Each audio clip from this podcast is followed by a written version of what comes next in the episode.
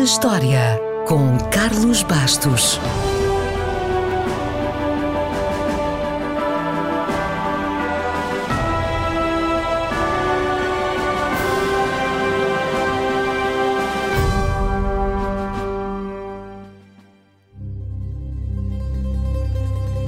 De acordo com os cálculos do grego Eratóstenes, foi a 11 de junho, 1184 anos antes de Cristo, que a cidade de Troia foi saqueada e incendiada.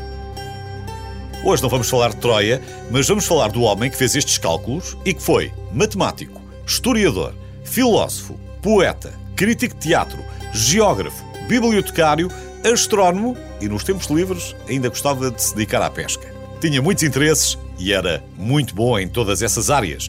Tão bom que os seus contemporâneos lhe deram a alcunha de Beta, porque o consideravam o segundo melhor do mundo em todas essas áreas, ficando só atrás dos maiores mestres clássicos. Mas estavam enganados. Num caso, ele foi mesmo o primeiro, o Alfa. Sabe porquê? Porque provavelmente o cálculo mais importante que Eratóstenes fez foi o cálculo da circunferência da Terra dois séculos antes do nascimento de Cristo. Ou seja, não só provou que a Terra era redonda, como disse quanto media.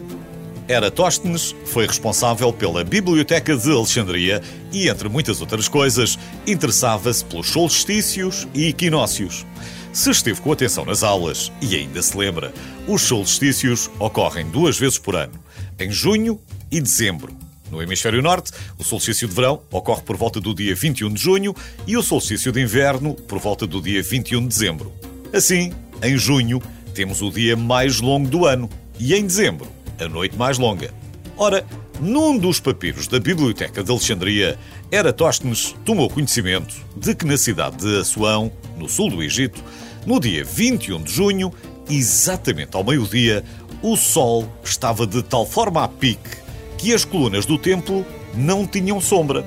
E o reflexo do sol podia mesmo ser observado na água no fundo dos poços. Sombras, reflexos nos poços, a posição do sol. Que importância poderiam ter estas coisas? Para a maioria, não teria importância nenhuma. Mas Eratóstenes era um cientista e quis fazer uma experiência. Ele, que morava em Alexandria, a norte, sabia que na mesma data e na mesma hora, na sua cidade, havia sempre alguma sombra. Então deve ter pensado: e se eu espetasse uma vareta no chão para determinar o ângulo da sombra?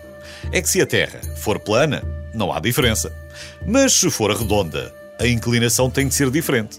E já agora, se soubesse a diferença entre Alexandria e Suão, será que poderia determinar o tamanho da Terra? Eratóstenes contratou um homem para ir a pé medir em passos a distância entre as cidades. Pode dar vontade de rir agora, mas era comum naquela altura. Existiam pessoas treinadas para caminhar com passadas muito regulares. O senhor lá foi e veio e disse que a distância entre as cidades era de 800 km. Faltava medir então a sombra. No dia 21 de junho, exatamente ao meio-dia, espetou uma vareta perpendicular ao Sol em Alexandria, mediu o comprimento da sombra em proporção ao comprimento da vareta e, com isso, encontrou o ângulo de 7 graus. Agora, era só fazer as contas. Se uma circunferência tem 360 graus, se a dividir em 50 partes, isso dá aproximadamente 7 graus. 7,2 graus, para ser exato. E se 7 graus equivalem a 800 km de distância, então 800 km vezes 50 partes é igual a 40 mil km. E pronto, Eratóstenes não só provou que a Terra era redonda, como descobriu o tamanho quase exato da circunferência da Terra. Nada mal para um homem que, há 2250 anos, apenas usou como ferramentas de precisão varetas, olhos, pés e, acima de tudo, o cérebro.